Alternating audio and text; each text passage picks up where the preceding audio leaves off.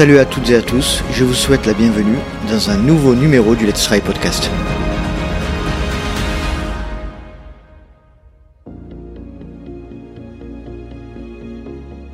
Un épisode un peu particulier aujourd'hui puisque nous allons parler de l'événement qui vient d'avoir lieu euh, il y a quelques jours, l'UTMB 2022, lors duquel j'étais présent sur place et j'ai souhaité à la suite de cet événement faire un débrief avec deux personnes qui, qui étaient sur place. L'une d'entre elles est présente depuis euh, les 19 éditions, euh, en la personne de Fred Bousseau qui est euh, rédacteur en chef numérique du magazine Trail Endurance Mag et Florian Kunkler qui est journaliste à l'équipe et qui est présent, qui a été présent également cette année sur place et depuis plusieurs années aussi. Nous allons débriefer au niveau des, des, chiffres, au niveau des performances, au niveau des, résultats de, des différentes courses, mais euh, on va s'axer plus principalement sur l'UTMB. On va faire un, débrief de, ce qui s'est passé et puis on va parler plus généralement de, de cette édition 2022, du succès médiatique, de la suite de l'UTMB World Series et de, et de bien d'autres sujets. Juste avant de commencer, je voulais saluer les nouveaux Patreons qui font partie de la communauté. Et je vais citer Sophie Charlot, le, mystérieux Papa View trailer dont on ne connaît pas l'identité, Lisa Louvio, salut Lisa, et Arnaud Caille. Je vous remercie toutes et tous de soutenir le LTP et, euh, et de faire en sorte que, ben, que, que, cette communauté grandisse, cette communauté de trailers et de trailers bienveillants. Allez, je vais pas vous faire patienter plus longtemps, je vous laisse profiter de ce débrief de l'UTMB 2022 avec Fred Bousseau et Florian Kunkler.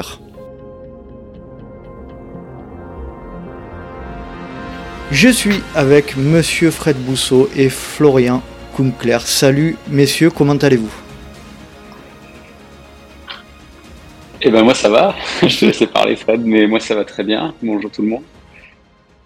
Ben, moi aussi ça va, ça va un petit peu mieux après ce, ce week-end éprouvant, mais écoute, on a toujours le beau temps ici dans la vallée de Chamonix et c'est plutôt pas mal. Ouais.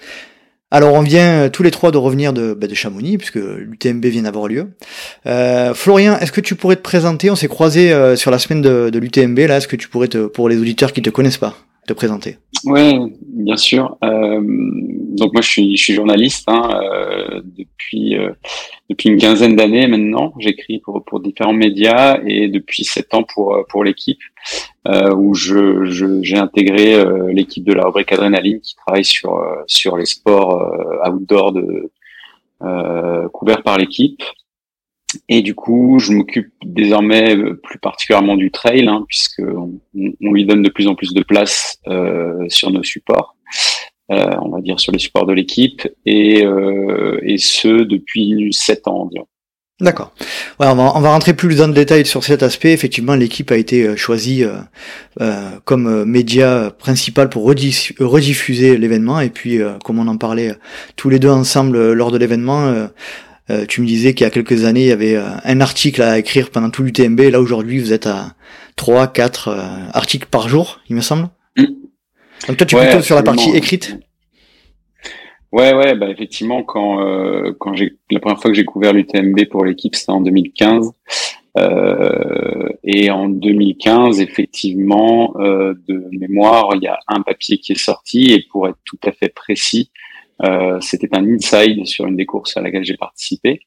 Euh, alors ça ne veut pas dire évidemment que le trail n'avait jamais été couvert dans l'équipe avant ça. Euh, ça avait été couvert, plus à la faveur d'opportunités, d'angles particuliers, etc. Disons que je pense que 2015-2016, ça marque vraiment le début de la d'une couverture euh, plus sportive euh, du, du, du, sport par, par, par, par le, le, site web de l'équipe. Mmh. Euh, effectivement, on, on, était là sur cette édition à. Moi, je crois que j'ai écrit une quinzaine de papiers dans la semaine et j'étais pas tout seul, j'étais avec une collègue. Euh, donc ouais, gros, grosse avancée euh, et voilà, ça se retrouve aussi dans les chiffres hein, dont j'ai eu un aperçu aujourd'hui où euh, où, euh, où il y a eu de très très très belles audiences. je peux, je peux pas les donner dans le détail, mais euh, déjà, ce que je peux vous dire, c'est qu'il y a, il y, a, il y a eu 40% de plus de pages vues euh, de cette année versus l'année dernière. Mmh. Alors, c'est l'effet euh, record Kylian Jornet, etc. Euh, et euh, le papier sur la victoire de l'UTMB, c'est le papier le plus lu de la rubrique Omnisport de l'équipe euh, de la semaine. donc, donc voilà, ça montre un, un engouement je pense qu'on y reviendra, mais certain pour pour les disciplines. Et toi, de ton côté, donc tu es un vrai, tu tu tu as participé à plusieurs épreuves de l'UTMB. Ça fait des années que tu un peu un peu moins longtemps que Fred, parce que je crois que Fred a participé à toutes les les épreuves de l'UTMB. donc tu es quand même un, un, un, journaliste qui connaît le trail vraiment et qui qui qui fait partie du milieu depuis plusieurs années quand même. Bah, effectivement, je ne me comparais pas à Fred qui est dans le milieu depuis très longtemps. Et euh, moi, ça fait, voilà, je pense, ça fait sept ans, on peut dire que, que je, je, je m'intéresse vraiment, vraiment en profondeur au milieu, que je le couvre euh, toute l'année. Euh, ouais, j'ai en tant que coureur absolument amateur, j'ai participé à, toutes les courses de l'UTMB et puis, euh, enfin, si ce n'est la PTL et à, et à d'ailleurs d'autres, beaucoup d'autres ultras euh, un peu partout dans le monde. Euh, mais voilà, euh, effectivement, je me compare pas à Fred qui est là depuis bien plus longtemps et, et qui sait bien plus de choses euh, dans l'absolu sur, sur ce milieu-là. Alors Fred, je viens de le dire à l'instant, tu as participé à toutes les, toutes les éditions de l'UTMB, 19 au total. Euh, même l'année dernière, tu étais sur place euh, lorsque l'édition a été annulée. voilà, est-ce que tu peux nous donner un petit peu ton impression sur l'édition de cette année? Qu'est-ce qui a changé par rapport aux, aux 19 années précédentes? Alors oui, j'ai fait toutes les éditions, même celle pas de l'an dernier, mais celle de 2020, où, qui avait été annulée et où j'avais accompagné une partie de l'équipe de l'UTMB qui avait. Euh, exact. Oui, oui. C'était 2020. C'est 2020, pardon. Qui avait reconnu le, qui avait fait le parcours, hein, notamment David euh, Poletti, Michel Poletti, euh, Antoine Aubourg et d'autres. Euh, et j'étais aussi à l'arrivée et au départ du défi de Pocapel de Breaking 20, le premier euh, puisqu'il a retenté cette année euh, sans réussite. Mais oui, j'ai vécu toutes les éditions, j'ai fait euh, les courses qui sont l'OCC, la MCC. Moi, je suis pas du tout dans le monde de l'ultra. Euh, je, je pense que j'en suis pas capable et pas du tout attiré. Mais après, oui, j'ai participé de l'édition 2003 à l'édition 2022 non-stop. Voilà. Alors, pareil, hein, en montant crescendo, hein, la première édition, J'étais euh, quasi tout seul avec Catherine Poletti à côté de la poste sous la pluie. Elle était sous mon parapluie et avec sa, sa poêle à frire pour, euh, pour biper les dossards. Et puis bah voilà, aujourd'hui on voit ce que l'événement est devenu. Euh, c'est juste incroyable. Enfin voilà, moi j'ai, je trouve ça fantastique. À la fois pour le milieu, euh, la preuve aujourd'hui, comme le dit Florian, l'équipe ils sont arrivés en 2015 à s'y intéresser, un papier. Aujourd'hui l'équipe est partenaire de l'événement, partenaire média au même titre que nous. On a deux, deux partenaires euh, médias qui sont l'équipe et Trail Endurance. Donc euh, oui, c'est une montée en puissance qui est, qui est incroyable. Donc, euh, mais je crois que tu as prévu qu'on qu'on y revienne pendant ce, ce petit échange. Tout à fait. Euh, j'aimerais bien, si vous voulez, qu'on s'organise de la manière suivante. On va faire un petit débrief des, euh, des différentes courses de, de l'UTMB, donc que ce soit TDS, CCC, OCC, euh, et puis un petit peu MCC, ETC aussi, pour rappeler un petit peu les résultats. Et puis on va, va quand même s'axer majoritairement sur l'UTMB, tout d'abord dans un premier pas, sur, dans un premier point sur l'aspect plutôt sportif. et après, on va élargir un petit peu le sujet sur l'UTMB côté événement, voilà, parler un petit peu de tout ça. Euh, donc, j'aimerais bien euh, euh, redonner les résultats de la TDS. Je rappelle, très, très des, sur les traces des Ducs de Savoie, le 145 km et 900, 9100 D+.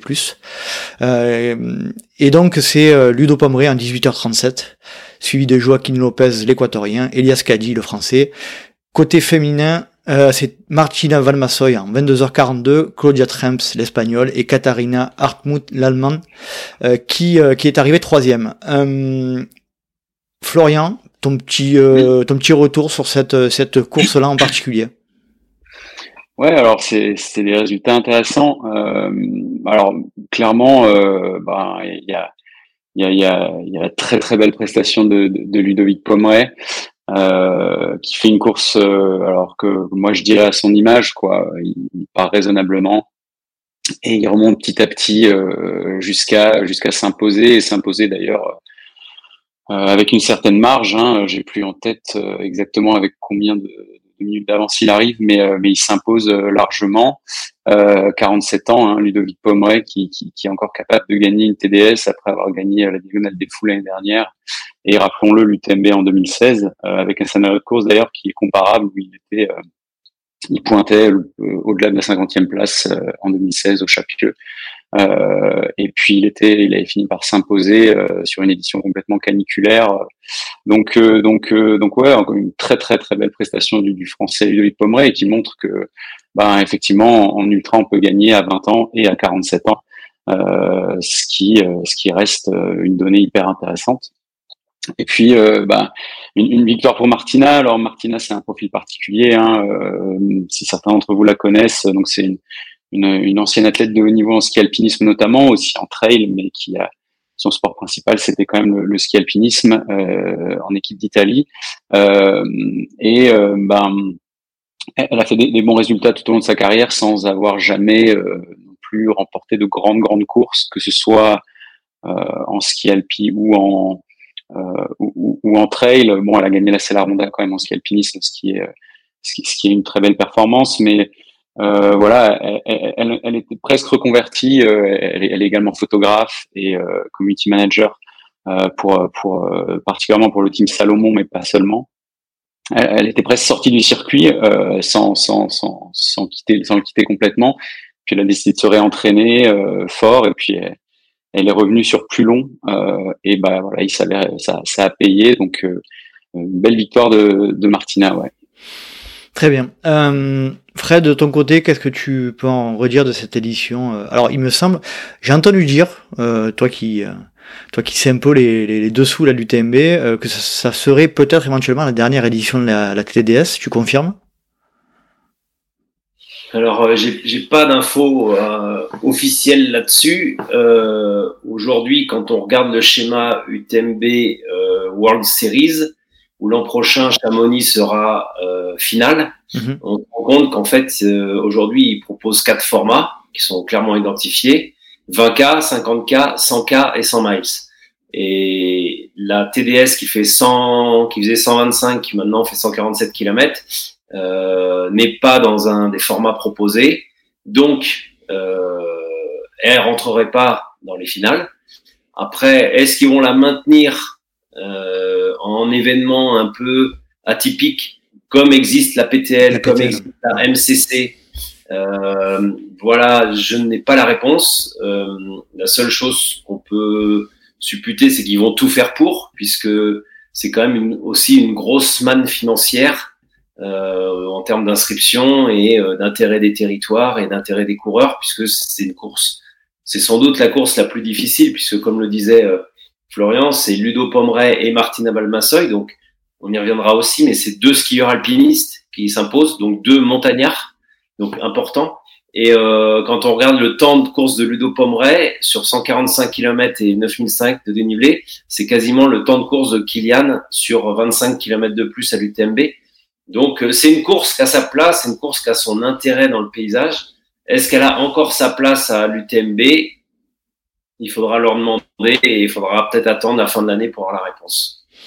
Très bien. Bon, euh, comme je le disais tout à l'heure, on va pas s'éterniser sur euh, sur les courses euh, hors UTMB parce que euh, voilà ce qui ce qui ce que nous mettons en avant avant tout c'est l'UTMB, mais je, je, voilà je trouvais intéressant de, rappeler tous ces résultats. Donc sur la CCC le 5 km et, et 6110 mètres de dénivelé positif chez les zones on a, on a Peter Engdahl le suédois en 9h53, John Albon, Jonathan Albon, l'anglais, Andreas Reiterer l'italien, et chez les femmes on a Blandine Lirondelle en 11h40 pour son premier 100 km, Soumaya Bouddha, la népalaise, en 11h45, et Abby Hall, l'américaine. Florian, pareil, là, euh, même exercice, est-ce que tu peux nous donner ton, ton, ton, retour? Je vais essayer d'être plus court, du coup. Euh, euh, alors, c'est sur SCC, il y avait un favori évident, on en parlait avec Fred, justement, euh, qui était Jonathan Albon, le, le, Britannique. en tout cas, sur le papier, c'était lui le, le, très, très grand favori. Euh, et puis on a vu voilà Peter Peter Engel qui crée un peu la surprise entre guillemets. Alors comme souvent, si on parle à son entourage, ce que j'ai fait par la suite, on se rend compte que c'est pas tant une surprise que ça. Euh, D'ailleurs, Peter est dans le dans le dans le circuit depuis longtemps. Il était sur des formats un peu plus courts quand il était dans son team précédent là avec euh, chez Salomon. Euh, il, il s'essaye sur plus long là désormais. Euh, voilà, moi moi ce qu'on m'a expliqué c'est qu'il avait vraiment fait de la CCC sa course de la saison euh, à l'exclusion de d'autres épreuves et qu'il avait vraiment préparé ça pendant un an proprement. Euh, voilà, donc il a, il a rendu une belle copie hein, parce qu'il est parti seul, euh, quasiment seul en tête assez tôt pour finir tout seul devant. Donc, donc ouais, on peut lui tirer, on peut lui tirer notre chapeau. et puis ben Blandine, qui alors voilà, qui faisait son premier sang, alors qui a, qui a eu, qui a sué un peu sur la fin parce qu'elle a elle a résisté vaillamment au retour de, de la népalaise sous, sous Maya, si je si je ça. pas de bêtises. Sous Maya. Euh, Maya, euh, mais voilà, qui, qui, qui est resté en tête et qui est parvenu à s'imposer. Donc, euh, donc très bien, ça, ça faisait une deuxième euh, victoire française euh, sur une des courses de l'UTMB, c'était sympa. Fred, de ton côté, un, petit, un retour sur la CCC sur cette année? Bah, je pas grand chose à ajouter à l'analyse de Florian. C'est vrai que Peter Engdahl, on, l'avait vu du côté de la Maxi Race où il a pris une deuxième place derrière euh, Jonathan Albon. Jonathan Albon, il a fait euh, de sa saison aussi un objectif de la CCC. Euh, il est tombé sur un os. C'est vrai que lui avait fait euh, euh, Fjord au, début août en, Norvège, une manche des Golden. Euh, alors, ce qui est marrant, c'est que les deux coureurs s'entraînent avec Kylian, puisque en Norvège, euh, Jonathan court avec Kylian, s'est entraîné avec Kylian avant Serzinal et euh, quatre jours avant l'UTMB, Peter Engdahl a fait une dernière sortie autour du Buet et du Cheval Blanc de 35 km avec Kylian. Donc voilà, c'est aussi des petits clins d'œil qui sont sympas de voir que les coureurs peuvent aussi s'entraîner ensemble. voilà, Jonathan, il m'a aussi dit qu'il avait fait de son objectif d'aller défendre son titre de champion du monde du côté de la Thaïlande. Donc euh, là, il est, il est tombé sur euh, plus fort que lui. Euh, c'est vrai, comme le dit Florian, il a mené la course de bout en bout. Et puis du côté féminin, je crois que Blandine était est la plus forte actuellement sur ces formats-là. Euh, voilà, sur 80-100 km, c'est la meilleure au monde. Euh, bon, bah, elle a confirmé là où on l'attendait et, et, maintenant objectif probablement championnat du monde aussi pour elle du côté de la Thaïlande. Alors tu dis qu'on l'attendait, mais elle, elle, était, elle a, elle avait pas tellement d'expérience sur aussi long, me semble-t-il. Elle avait fait une, une, épreuve aussi longue du côté de la Réunion. Je crois qu'elle avait fait le Bourbon, mais avec son, avec son compagnon Mathieu, donc euh, dans des temps beaucoup plus longs puisqu'ils avaient fait ensemble. Donc elle avait un peu l'expérience de passer beaucoup de temps en montagne, mais pas de le passer à ces allures-là. Donc mmh. c'est vrai qu'elle a, elle a plutôt bien réussi pour un, pour un coup d'essai. Et puis, ben, on sait que la CCC, c'est un peu le, tour de l'avenir, euh, le tour de l'avenir au Tour de France. Donc, c'est un peu le, tremplin vers l'UTMB. Donc, il serait pas étonnant de, de voir d'ici un an ou deux euh, Peter Engdahl sur l'UTMB et Blandine Hirondelle sur l'UTMB. Euh, il me semble que c'est deux records à la clé. Hein. Peter Engdahl forcément, moins de, moins de 10 heures, donc euh, plus de 10 km à l'heure sur 100 km et 6000 de dénivelé, donc c'est juste stratosphérique. Blandine, c'est aussi un record, non, me semble-t-il, de la du circuit, enfin de, du parcours? Alors c'est oui, c'est des temps référence. Euh, moi, j'ai toujours du mal à parler de record sur l'UTMB. Mhm. encore cette année, là, j'ai reçu des analyses avant-hier de parcours euh, entre 2020 et 2021, 2021 euh, et 2022 où on annonçait plutôt le même parcours. Déjà avant les contamines, il y, a il y a une petite boucle en moins qui fait à peu près 800 euh, mètres et 150 mètres de dénivelé euh, qui n'existe plus cette année. Donc euh, voilà, c'est voilà, on peut jamais vraiment comparer euh, tous les chronos. Alors je pense que pour la CCC c'est plus facile parce que forcément c'est deux fois moins long le parcours presque. Mais en tout cas, pour l'UTMB, si on doit y revenir, c'est vrai que cette année, le, le temps euh, est, est, désormais le nouveau temps référence, n'est pas le pas le record absolu puisque c'est compliqué. Voilà.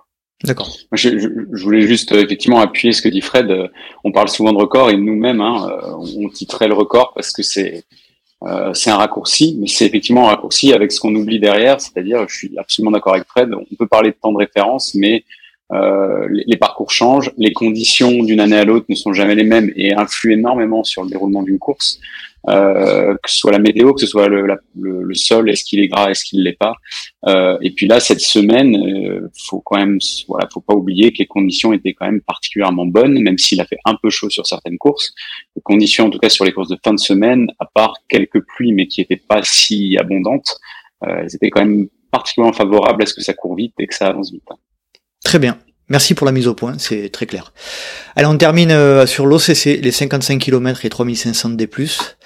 Chez les hommes, on a Manuel Merias en 5h18, Antonio Martinez Perez, l'espagnol, euh, et Robbie Simpson. Euh, chez les femmes, on a Sheila Villas en 6h10, Nouria Gilles Clapera et Dani Moreno, l'américaine, une minute plus tard, Nouria Gilles. Euh, Fred, petit débrief à chaud là sur, sur l'OCC. Bah c'est nous, c'est ce qu'on a titré aussi, c'est la main mise sur euh, des Espagnols, hein, que deux Espagnols aux deux premières places sur cette épreuve. Euh, donc ça confirme encore une fois que euh, c'est plutôt, euh, bah, on l'a dit tout à l'heure, hein, Blandine, Ludo, les nations européennes qui, sont encore les nations fortes sur sur cette UTMB ou les Américains. Donc on reste vraiment avec trois nations qui sont fortes, hein, Espagne, États-Unis, France euh, qui arrive à s'imposer depuis de nombreuses années sur l'UTMB. Moi, juste le petit clin d'œil, c'est que Robbie Simpson, finalement, il y arrivera, il y arrive pas. Euh, quatre fois deuxième à Cerzinal, deuxième l'an passé, troisième cette année. On a l'impression que c'est vraiment le, le d'or et celui qui, qui a la, la sur, euh, sur les courses, parce que même s'il a remporté des grosses courses et qu'il a un, gros palmarès, euh, sur les gros événements médiatiques, et eh ben, il n'arrive pas à avoir la, la victoire qu'on attend pour lui. Euh, on voit que on a trois Français au, quatrième, cinquième et sixième place avec Arnaud Bonin, Paul Matou et, Nico Martin. Donc euh, euh, pour les hommes chez Florian, est-ce que tu peux débriefer de ton côté aussi? Alors bon, je, je vais je vais pas beaucoup parler parce que moi j'ai pas suivi la course, j'ai couru. T'as couru, oui. J'ai randonné le CC, donc euh, j'ai pas vraiment suivi. La seule chose que oui, sont, en tout cas, en, tête de course, sont des athlètes qu'on connaît bien sur les formats un peu plus courts, sur les formats marathon, sur les courses de la Golden Trail Series notamment, euh, soit Sheila ou, ou, Manuel. Et donc, c'est c'est pas particulièrement une surprise de les de, les voir gagner là sur euh, sur ce type de format. Euh, effectivement, euh, il y, a, y, a, des Français qui étaient pas loin du podium. Euh, ça a été un peu juste, mais voilà, c'était pas loin du pas loin du compte. Mais voilà, malheureusement, je peux je peux pas beaucoup plus m'exprimer n'ayant pas suivi la course en détail. Il y avait un, il y avait un énorme plateau, il me semble aussi sur cette OCC. C'est le cas hein, tous les tous les ans. J'ai l'impression que même l'année dernière, c'est très très relevé hein, cette course-là. Fred? Ouais, alors c'est très relevé et j'en parlais encore ce matin. C'est on est au, à la croisée des chemins en fait, un peu sur cette épreuve qui est très importante pour les coureurs, pour les teams, pour la, la, la visibilité médiatique euh, de, de, tous ces gens-là, des marques. Euh, mais en fait, on est aussi proche des formats euh, golden et des formats euh, autres qui peuvent attirer les coureurs. Mmh. On se rend compte que c'est aussi la course sur laquelle il y avait le plus de forfaits ou le plus de, de gens qui ont abandonné dans les grands favoris. Hein on, sait que ça il y a une grosse hécatombe, que ce soit euh, Bart, que ce soit euh, Julien Rencontre, et euh, je crois qu'il y avait aussi, enfin il y avait plusieurs athlètes qui ont, qui ont déclaré forfait, Fred Tranchant, parce que bah, forcément ils sont en conflit de, de circuits, conflit beaucoup de courses, et euh, ben voilà, c'est aussi un des gros enjeux, je pense, de ce sport des euh, des cinq, sept prochaines années jusqu'en 2030 de d'essayer de structurer euh, ce fameux calendrier et ces fameux circuits pour qu'on arrive à ce que euh, le jour d'une finale des Golden, le jour d'un championnat du monde, le jour d'une OCC, eh ben on est euh, tous les meilleurs au rendez-vous sur la ligne de départ et qu'on ne subisse pas comme ça des, des hécatombes de forfaits. Euh, bon, quelques-uns ont eu le Covid, mais, on sent qu'il y avait quand même peut-être une fragilité euh, physiologique euh, liée à beaucoup de courses, à beaucoup d'entraînements, à beaucoup de voyages. Donc euh, ça, c'est l'éternel débat de la, de la programmation des saisons et de l'entente de, de, tout ce petit monde. C'est la, la, grande difficulté du trail, hein, c'est qu'on aurait envie, comme dans d'autres sports, d'avoir euh, une saison dense avec un circuit de référence et puis des athlètes qui sont alignés tous les week-ends pour, pouvoir vraiment raconter une histoire. Et à la fois, le trail, c'est pas non plus un sport comme les autres, c'est un, sport plus traumatisant, c'est souvent des, des, des durées d'épreuves plus longue que sur d'autres disciplines et on peut pas enchaîner comme ça les marathons en montagne toutes les semaines. Donc voilà, il y a, y a, cet éternel effectivement conflit entre le souhait de certains, qu'ils soient athlètes, organisateurs, médias, marques, de voir le, de, de, voir des courses denses, disputées et de très haut niveau, et puis la réalité physiologique des athlètes qui fait que on, on peut pas tous les week-ends se, se, frapper un marathon en montagne euh, et, et, être performant et, et, ne pas se blesser. Très bien. Et un, un, élément qui va qui va bientôt euh, faire parler. Hein, c'est dans la continuité de ce que dit Florian et ce qu'on disait, c'est que en fait, ce qui va être révélateur de cette situation fin octobre, c'est que fin octobre, on se retrouve avec cinq éléments majeurs, cinq événements majeurs aussi. C'est il y a la Grand Raid de la Réunion, une épreuve mythique, 30 ans cette année, la présence de Courtenay, euh, la meilleure au monde sur Ultra, la présence de François Den. Donc il y aura beaucoup de médias là-bas pour aller assister à, à ce duel. Euh, en même temps, il y aura les Templiers, euh, une épreuve mythique française qui a, qui a écrit les grandes heures du trail en France. Euh, une semaine après, on aura ou dix jours après, on a les championnats du monde en Thaïlande avec une équipe de France, donc forcément qui va qui va déshabiller toutes ces épreuves. Euh, on a aussi la finale des Golden Trail Series à Madère euh, dans le même temps.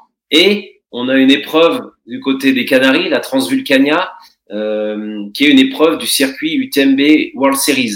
Donc on se rend compte que tous ces circuits, que ce soit le circuit euh, I2AF avec le championnat du monde, le Golden Trail Series, l'UTMB et, euh, et, les épreuves, on va dire, ancrées qui, qui sont les, les, les, piliers de la discipline, et ben fin octobre, tout ça se télescope et puis, bah, en fait, il y a une dilution du niveau. Alors, euh, voilà, il y en a qui iront au Golden, il y en a qui iront pas en équipe de France, il y en a qui iront à La Réunion, il y en a qui iront au Templier, euh, il y en a qui iront, euh, euh je crois même qu'il y a une finale des, des manches de skyrunning, des Skyrunning World Series, quelque part, je sais même plus où. Enfin, voilà, c'est le, le, vrai élément clé, à la fois pour avoir une lisibilité du sport, mais aussi pour préserver les athlètes. Parce que, comme le dit Florian, on peut pas enchaîner depuis un marathon du Mont Blanc jusqu'à euh, des championnats du monde, en passant par des OCC, des, des. Euh, un ou deux le peuvent peut-être, euh, tous le peuvent pas. On en avait parlé dans l'épisode qu'on avait fait ensemble sur trail et organisation internationale. Effectivement, c'est très compliqué très très compliqué. Euh, J'aimerais revenir avant de, de passer à l'UTMB sur les, les, voilà les vainqueurs de la MCC, hein, la MCC qui est la course euh, qui part de Martigny, hein, euh, qui arrive à Chamonix, qui fait euh, je crois 40 40 et quelques kilomètres. on a Ludwig Fernandez et Candice et Candice Fertin chez les chez les femmes, donc deux Français, un Français et une Française qui ont remporté l'épreuve. sur l'ETC, la nouvelle course qui fait 15 km et 1300, on a Jeanne Marguerite salut Jeanne, euh, l'espagnole, qui a remporté l'épreuve chez les hommes, et Ikran Rarsala, la marocaine.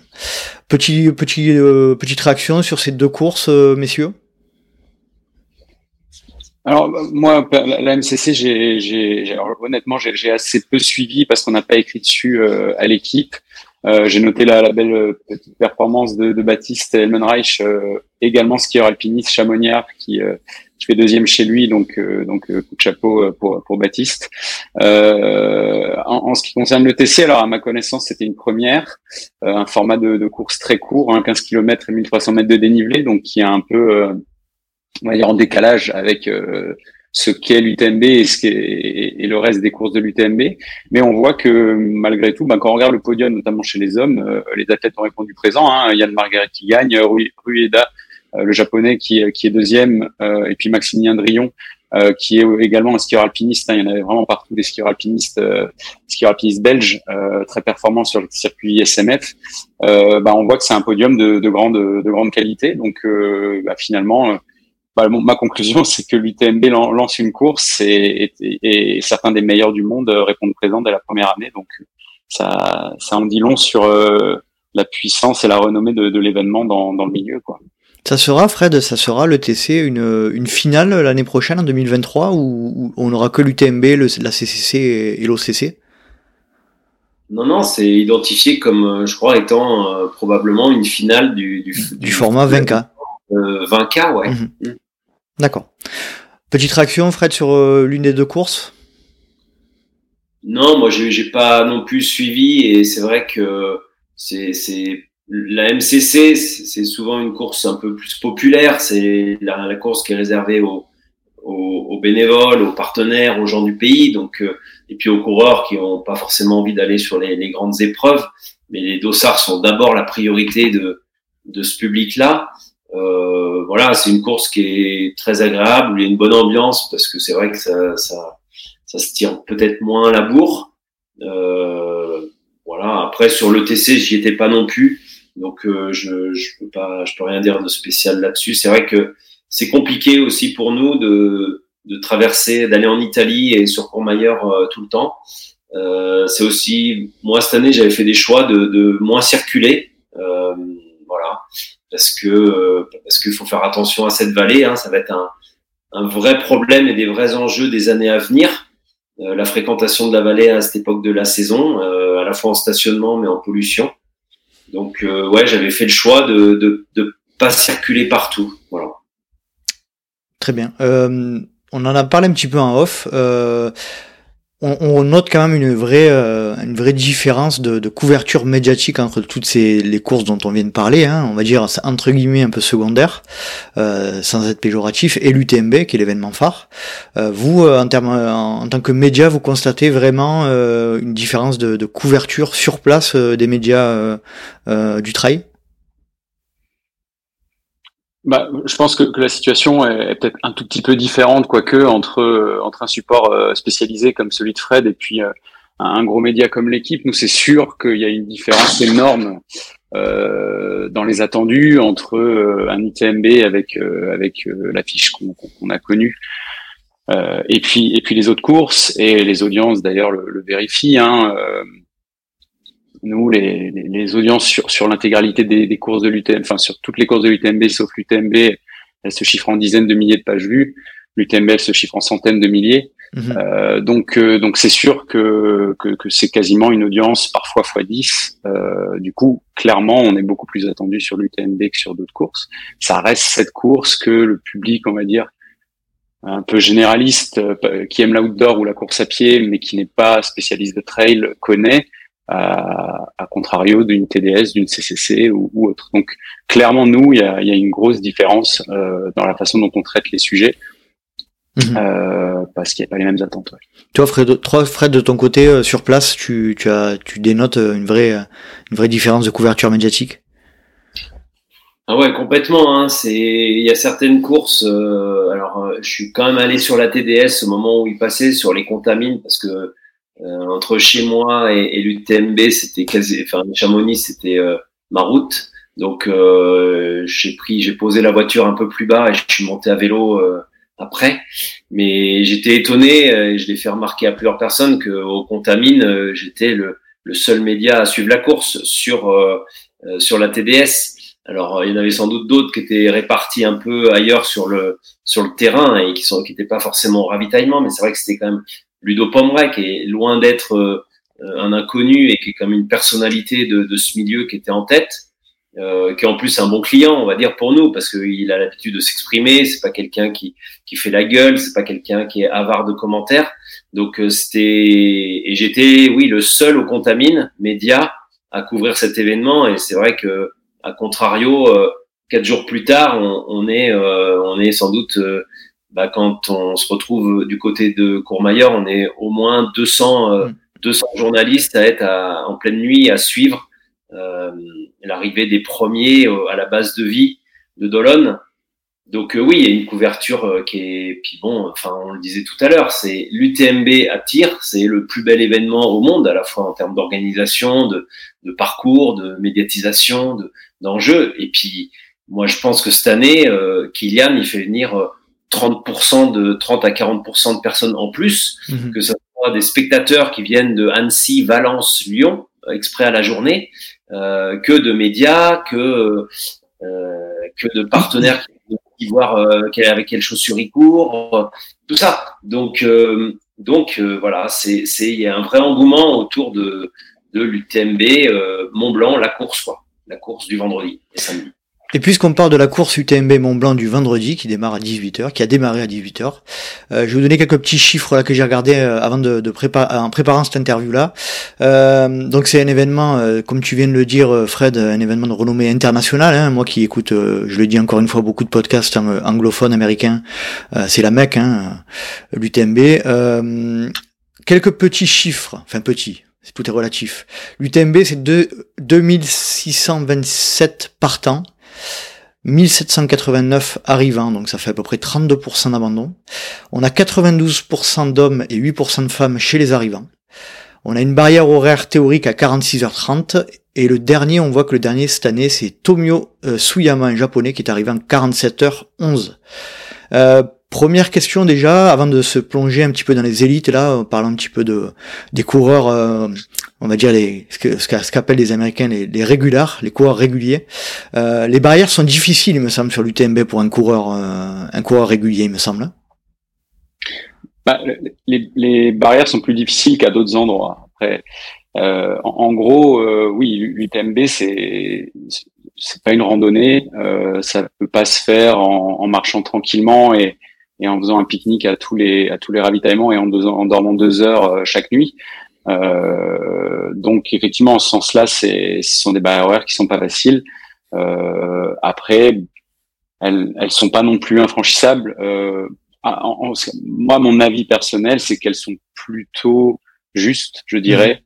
pour rester dans un univers trail sans sans basculer dans quelque chose qui est trop proche du trek, par exemple. Mhm. Après, euh, c'est pas un avis qui, qui, est, qui est que tout le monde partage. Il y a des organisations du style du, du Grand Raid de la Réunion ou bien du Marathon des Sables, par exemple, qui font un choix totalement inverse en se disant nous on veut que les gens terminent et du coup euh, voilà l'UTMB c'est 46h30 j'avais en tête mais ça a peut-être un peu changé euh, la barrière horaire puisque j'ai le, effectivement le japonais a terminé en plus de 47 heures j'ai vu euh, on va dire que c'est dans ces eaux là la diagonale des fous il me semble que c'est 66 heures et le marathon des sables on reste dans les barrières horaires tant qu'on est au-dessus des 3 km heure donc euh, c'est voilà, c'est des choix qui sont différents. C'est les organisateurs qui font ce choix-là.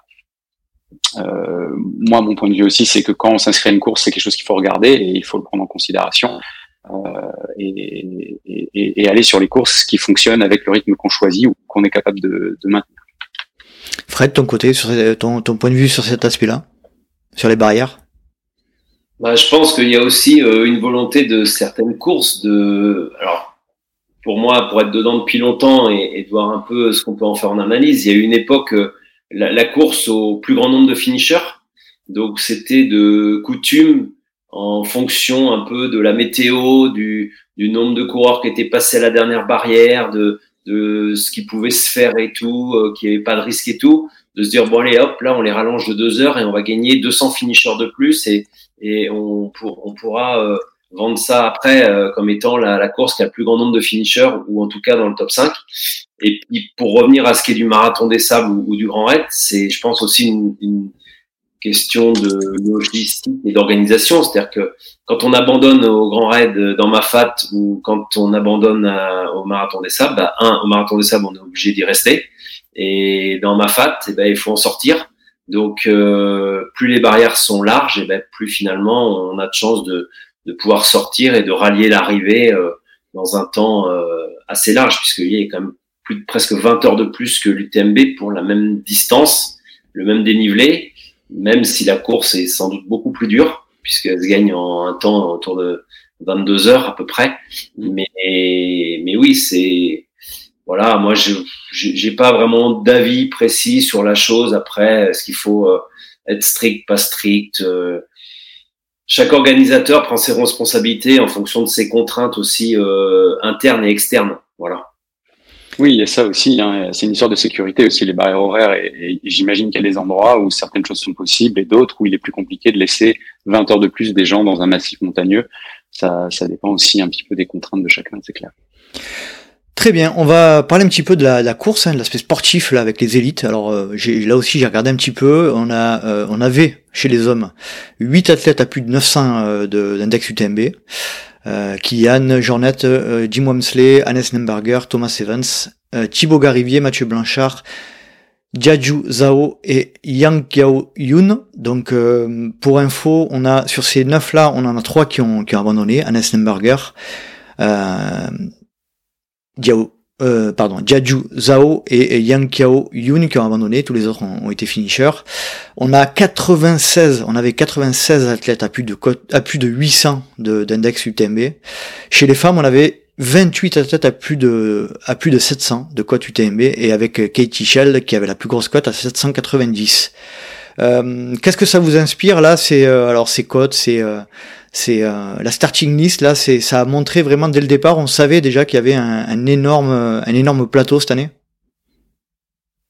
Bah, je, dirais que c'est le cas tous les ans maintenant depuis. Euh, je saurais même pas quand le relever, euh, à, quand remonter ça, au moins au moins un minima à 2017 où il y avait cette fameuse start list un peu historique. Hein, C'était il y a maintenant cinq ans avec François, avec Kylian euh, et puis avec Jim également qui faisait sa première apparition sur la boucle et puis bien d'autres. Euh, tous les ans, euh, même s'il n'y a pas toujours Kylian et il n'y a pas toujours François, s'il faut citer les, deux très grandes stars, euh, il y a toujours un plateau qui est remarquable à l'UTMB. C'est pas pour rien que c'est le sommet mondial du trail euh, et, que l'UTMB est ce qu'il est, c'est justifié sur le plan sportif. Et cette année a, a effectivement pas dérogé à la règle, bien au contraire. Il y avait euh, il y avait une starting list impressionnante euh, chez, chez les internationaux et aussi chez les Français. Euh, alors la course euh, a, a, plutôt souri à un des Français, euh, on va dire un peu outsider de la course, que, que aux autres, mais mais voilà, il y, avait toujours un plateau absolument remarquable. Fred, qu'est-ce que ça t'inspire cette starting list?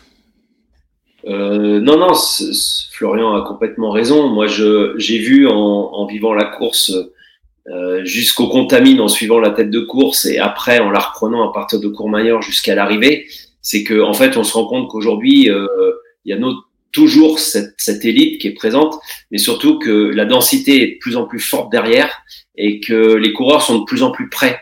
C'est-à-dire que nous on avait une statistique qui était vérifiée depuis de nombreuses années. Alors il y en a certaines qui sont qui sont plus bonnes et d'autres qui sont toujours bonnes.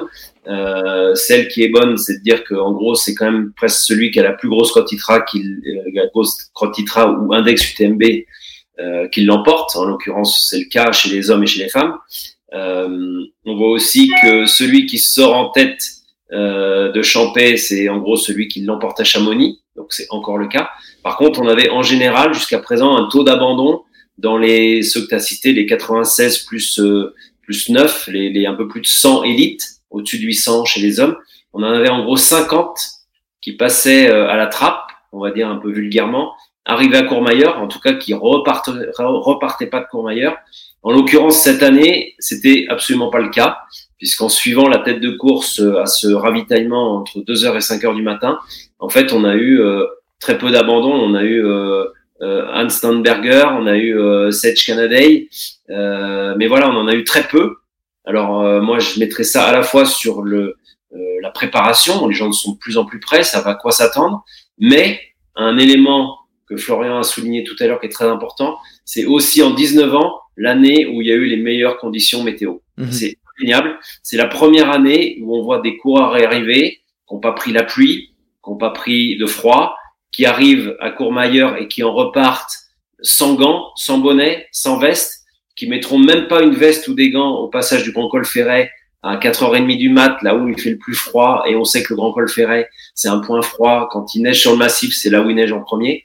Euh, voilà, donc c'est aussi que les conditions, bah forcément, elles ont euh, été favorables. Alors peut-être que les statistiques reviendront à la normale l'an prochain, mais en tout cas, euh, je pense que la densité et la, diminution d'abandon due à la meilleure préparation pour les athlètes va aller en, grandissant les années à venir, à la fois chez les hommes et chez les femmes.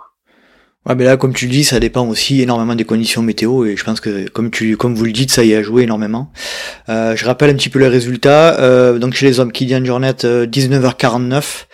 Sa cote à 946, ce résultat. Pour info, il avait une cote à 954 sur Zegama et 949 euh, sur la Hard Rock. Donc il a une cote inférieure à la Hard Rock sur cette euh, sur cette UTMB. Euh, Mathieu Blanchard en 19h54 qui passe lui aussi sous les 20 h avec une cote à 942. Tom Evans en 20h34. Euh, ensuite, on a Jim Wamsley 4 Zach Miller 5 Le premier français, Beniat Marmisol en 6 position. Arthur Joyeux-Bouillon en 7 position.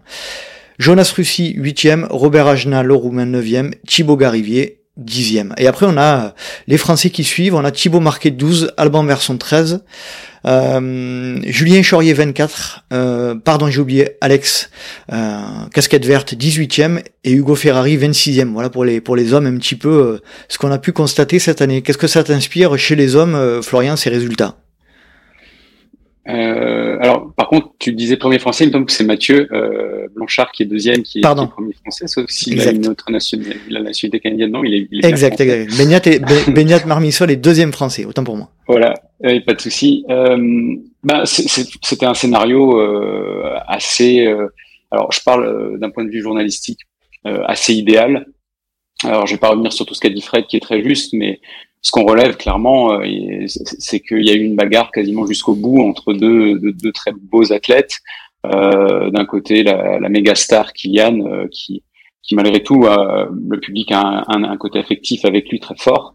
Et puis Mathieu, qui, qui confirme hein, après sa troisième place en 2021 euh, qui confirme qu'il est un des tout meilleurs au monde, alors qu'il avait clairement fait l'UTMB son objectif de la saison, euh, qui avait tout axé là-dessus, mais comme comme beaucoup d'athlètes finalement, et qui sait, qui a su répondre présent en faisant une prestation complètement dingue. Hein.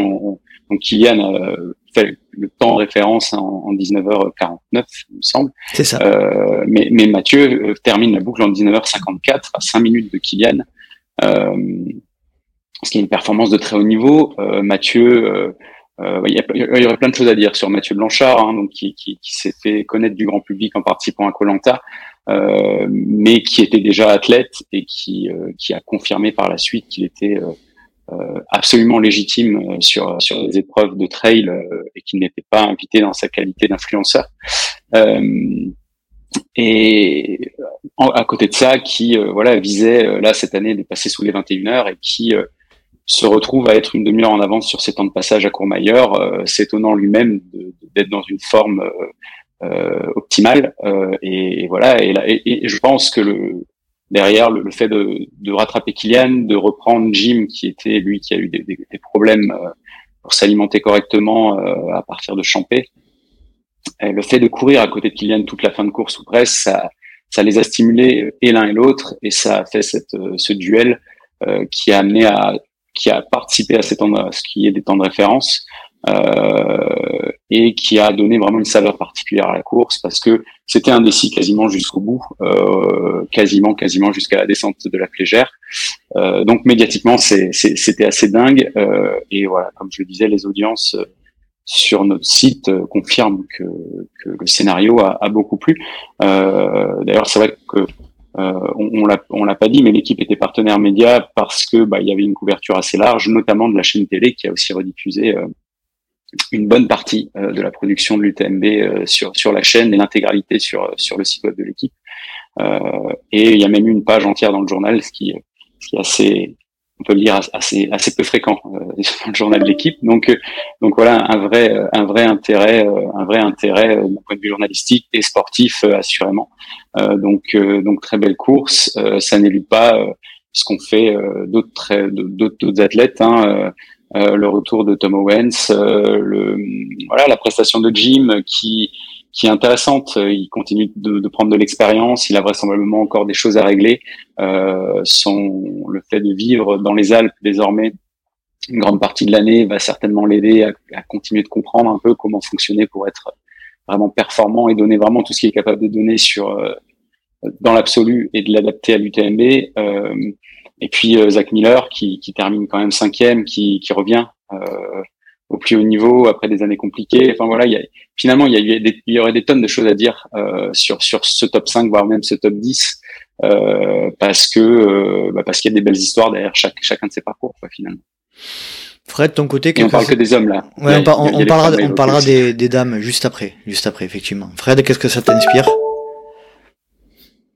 Non, euh, Florian, il, il, résume parfaitement euh, la situation. C'est vrai que si on prend historiquement le l'UTMB, euh, bah, c'est le rendez-vous, c'est l'affrontement annuel qu'on attend tous. C'est euh, une finale de 100 mètres de Jeux Olympiques, c'est à peu près c'est à peu près la même chose.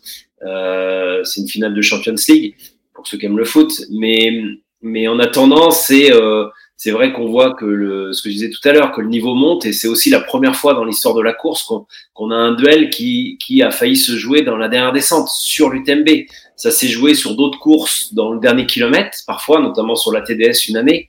Euh, mais là, euh, habituellement, euh, bien avant Valorcine, la course est pliée. Et là, c'est vrai qu'on savait que Kylian commençait à souffrir de crampes depuis un petit moment.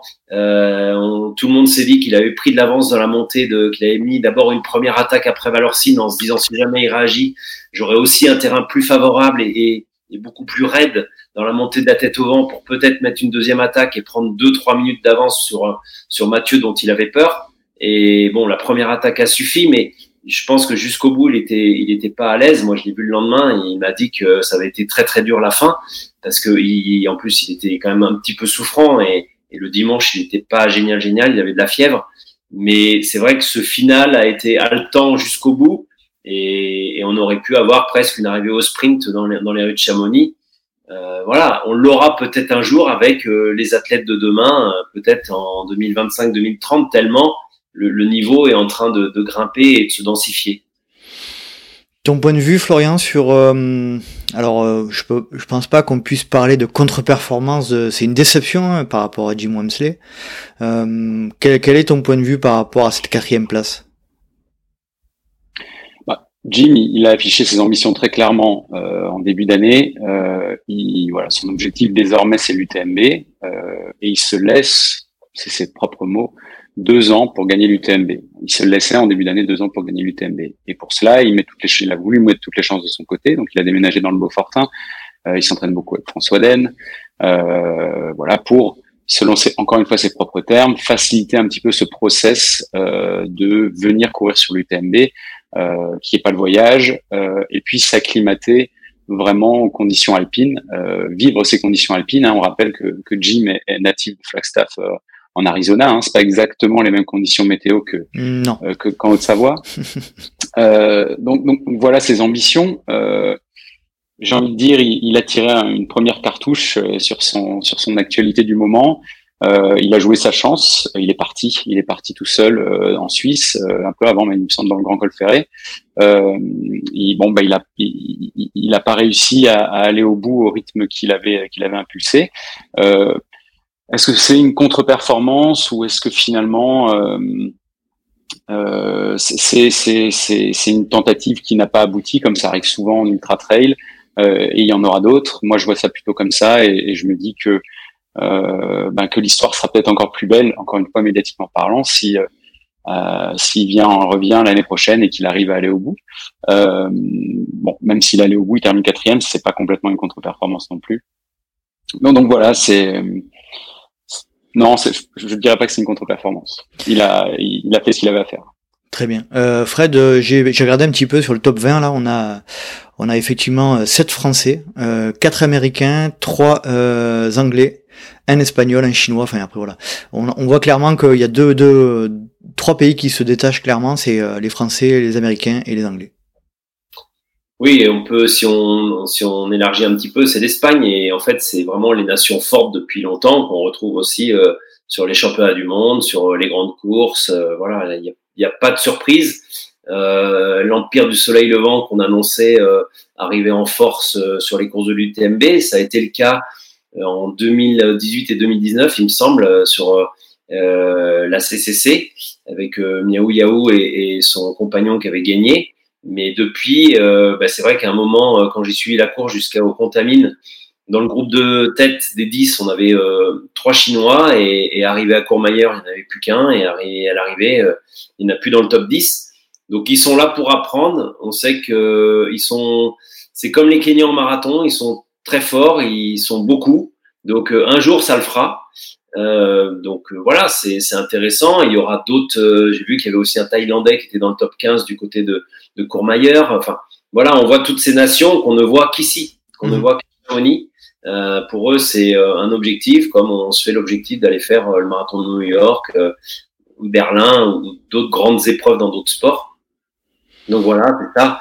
Et pour revenir à Jim, je pense qu'il y a quand même un clin d'œil à faire, c'est que euh, depuis 2013, euh, euh, tous les vainqueurs de l'UTMB, même un petit peu avant, hein, sont des skieurs alpinistes ou en tout cas des skieurs. même Pau Capel fait du ski de randonnée l'hiver. Donc aujourd'hui, on a l'impression, et encore Cathy Scheid le confirme cette année, mais on a quand même le sentiment qu'il faut peut-être passer par les skis euh, pour y aller. Euh, on attendait Aurélien Dunan-Palas, qui est un skieur alpi, malheureusement fracture de fatigue. Et eh ben c'est un autre qui le remplace, c'est euh, Arthur Joyeux-Bouillon, qui a mm. beaucoup, beaucoup de, de dénivelé euh, positif du côté de la Rosière l'hiver. Euh, voilà, donc là, le petit clin d'œil, c'est que Jim a prévu de se mettre au ski de rando cet hiver. donc c'est peut-être en fait un nouveau duel François Daen, Jim Wemsley. qui sera un, duel de voisins, puisqu'ils sont voisins à 20 mètres près. Mais voilà, c'est peut-être par ça qu'il va y arriver. on verra l'an prochain, peut-être au même moment, à la même heure, si on en tire les conclusions, de quel skieur alpiniste aura gagné l'UTMB 2023. C'est d'autant plus vrai ce que tu dis, Fred, que Kylian Jornet est avant tout un skieur alpiniste. Hein. Il a d'abord fait du ski alpinisme et, il faisait avant tout les saisons de ski alpinisme avant de. Il été huit fois champion du monde, il me semble, avant d'être un trailer.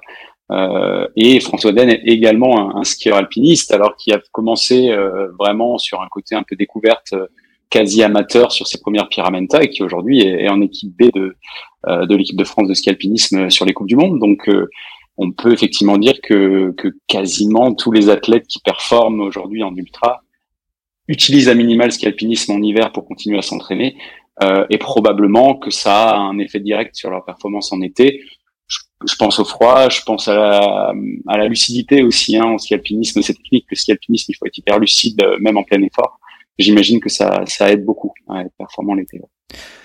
Très bien. Euh, juste, alors, je, je, le répète, mais euh, vous l'avez, euh, vous avez mis en avant cet aspect-là tout à l'heure. Les conditions étaient parfaites, mais juste par pour mettre un petit peu dans le contexte, la performance de François Dan l'année dernière en 20h46 l'aurait placé à la, quatrième place. Alors, vous allez me dire, oui, je vous entends de là. Euh, on peut pas comparer ce qui est pas comparable, je vous l'accorde. Mais malgré tout, j'avais envie de, j'avais envie de le dire. ça montre aussi quand même, par certains côtés, qu'il y avait quand même une certaine compétitivité cette année. C'est sûr, c'est sûr. Euh, vas-y, Fred.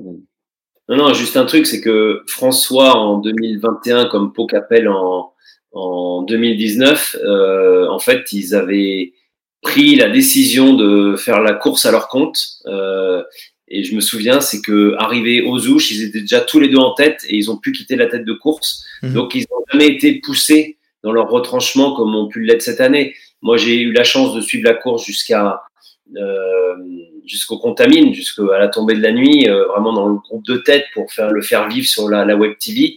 Et, c'est vrai qu'on a eu Pau Capel qui était d'abord seul en tête, après Kylian est revenu, après euh, ils, sont revenus avec avec Jim, puis ils ont Jim il a posé une grosse attaque avant les contamines, ils ont lâché euh, et Mathieu Blanchard. voilà donc on, on tout, toute la course, toute la course ils se sont attaqués. Euh, et c'est vrai que ça a à la fois contribué à ce qu'il y ait un très bon chrono, mais et puis à ce que je pense que sur une année où François était là, euh, sans ayant fait la hard rock, euh, je, bah, je, pense que c'était le duel royal, c'est sûr. Alors euh, espérons que l'an prochain euh, Kylian revienne et qu'on ait le plateau avec un François qui viendra peut-être essayer d'accrocher une cinquième victoire. Ça, promet d'être excitant tout ça. chez les femmes, du coup. On a euh, Katie Scheid, l'américaine en 22e euh, au scratch en 23h15 euh, avec une cote UTMB Index sur cette sur cette performance à 807. C'est exactement la même cote que celle qu'elle a eue au Val d'Aran. deuxième deuxième dame, on a Marianne Hogan, la canadienne, qui finit 40e au scratch en 24h31. 31. Euh, pour info, Marion Hogan aurait fait une 18e place au scratch l'année dernière sur, avec ce temps-là. Et en troisième position, on a Caitlin Gerbin en 25h07. Florian, qu'est-ce que ça t'inspire chez les dames? Ben, euh, chez les femmes en ultra trail, il y a, y a, une méga star qui domine quand même euh, euh, la question depuis quelques années, qui est qui est Courtney de Walter, qui donc a gagné l'UTMB deux années de suite là en 2019 et 2021 qui était pas là, euh, qui a fait le choix de faire l'impasse, hein, qui a fait d'autres belles choses cette année, la hard rock, et puis qui sera sur sur sur la diagonale des fous. Euh, clairement, elle, a fait, le, elle a fait le mute aussi. Elle a fait le mute aussi exactement. Euh, elle en a fait bien d'autres, euh, mais mais dans, dans, dans, les grandes dans les grandes affiches euh, et euh, elle est plutôt elle est plutôt boulimique de course Courtenay dans dans, son, dans ses saisons.